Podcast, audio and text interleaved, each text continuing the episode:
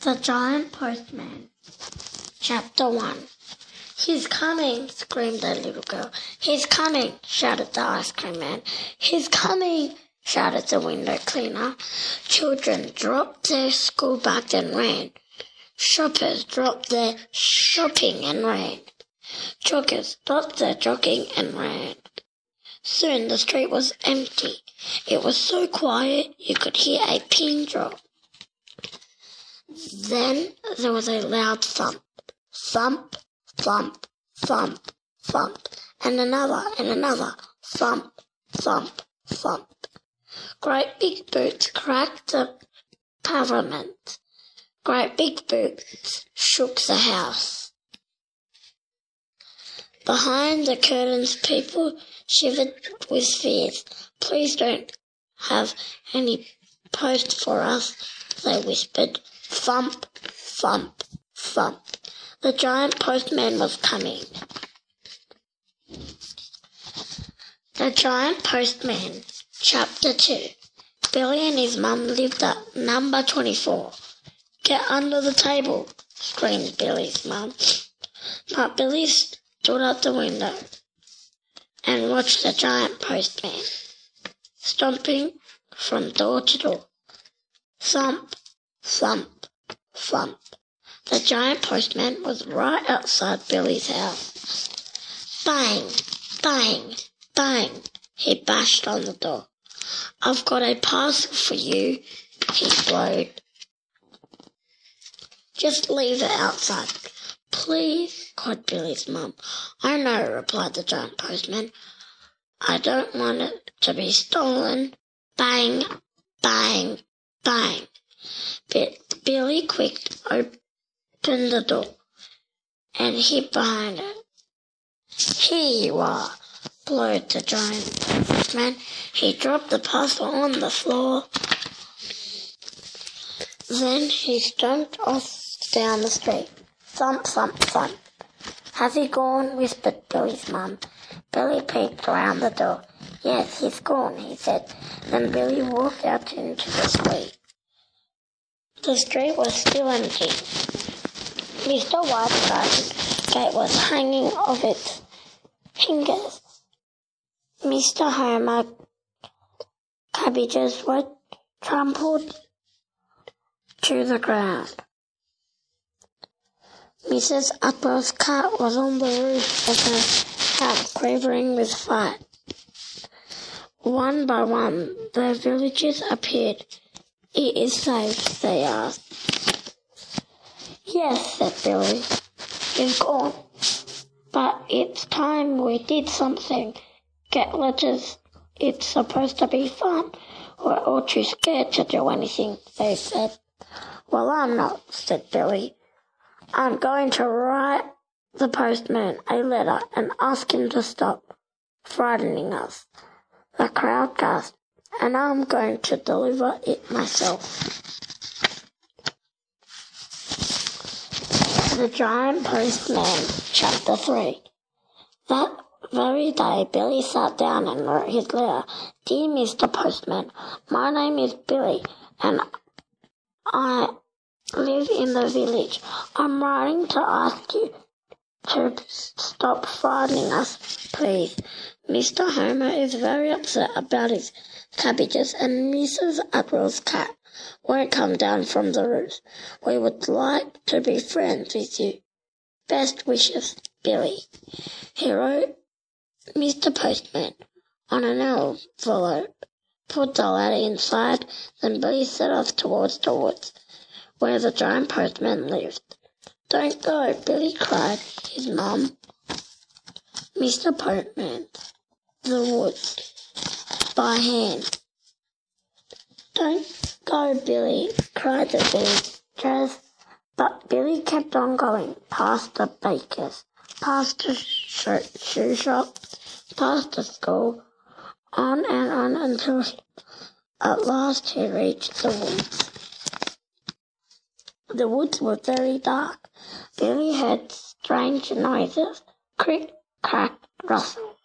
He began to feel frightened. Crick, he wanted to go back. Crack, but the mid made himself go on. Rustle, faster and faster, he went until at last he came to a clearing.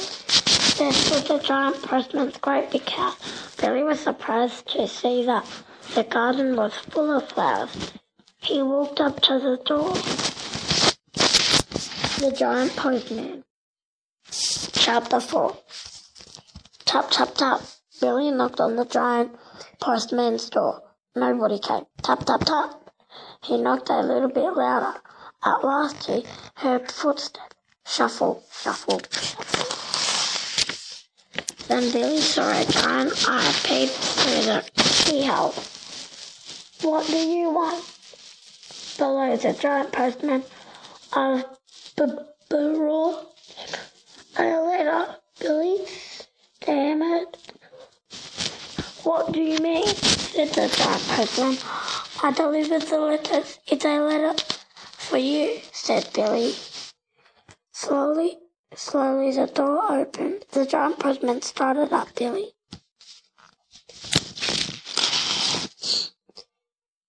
He took the envelope and peered up. It, slowly, slowly, he pulled the letter. He read it over and over again. Billy shifted his feet nervously on the doorstep. He was all alone with the giant postman. Billy felt very scared. Then he noticed that the giant postman was wearing slippers. He in the elbows of his jumper. Billy looked at his face and saw he saw him smile. But the giant postman turned away and closed the door without a word. Billy ran all the way home through the dark woods and on until he last reached his house. Oh, Billy, cried his mum, thank goodness you're safe. He read my letter, said Billy, but he didn't say a word. I hope I haven't made him angry. But that night, Billy remembered the garden full of flowers. He remembered the slippers and the woolly jumper with holes in the giant postman didn't seem so frightening without his uniform and his great big boots. The Giant Postman Chapter 5 The next morning Billy looked out of his window. It wasn't long before he saw people running to hide. Thump, thump, thump. The giant postman was coming. Great big boots cracked the pavement. Great big boots shook the house. Thump, thump, thump. The giant postman was right outside Billy's house.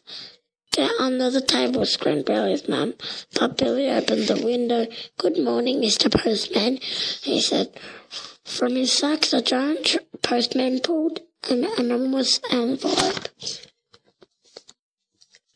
I've got a letter for you, he said.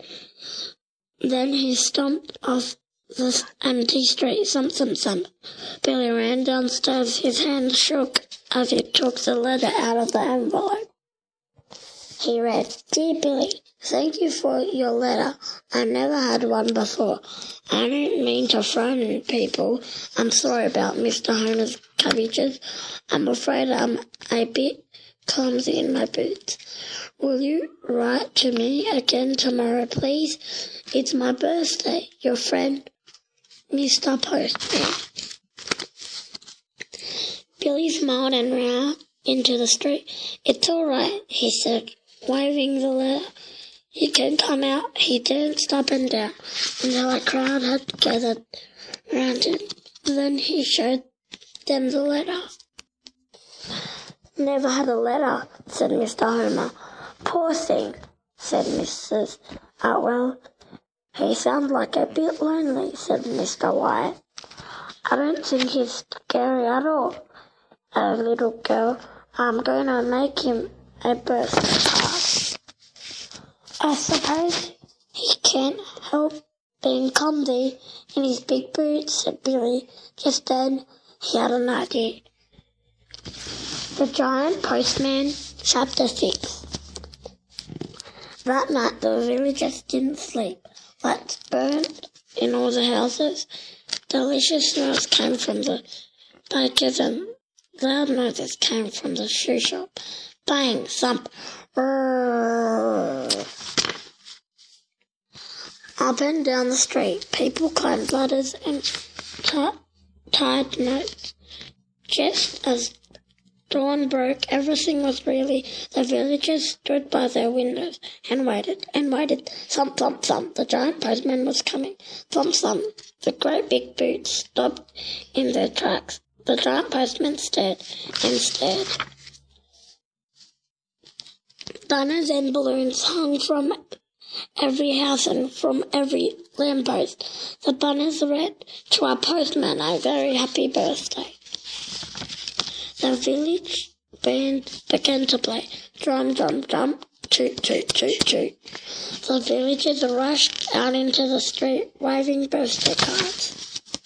Billy came out of the shoe shop, pulling a card on top of the cart. It was the biggest parcel you've ever seen. Happy birthday, Mr.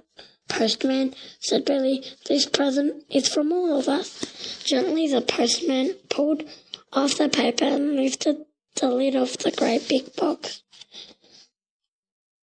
Just what I've always wanted, he gasped. The giant postman held up a great big pair of new trainers. So he tried them on. They're perfect, he says. They're, they're so soft and springy. He walks up and down without a single thump. Then the giant postman smiled out a great big smile. The villagers cheered.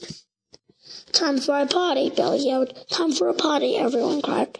The giant postman danced down the street. Time for a party, he belled with delight. This is the very best birthday ever. The end.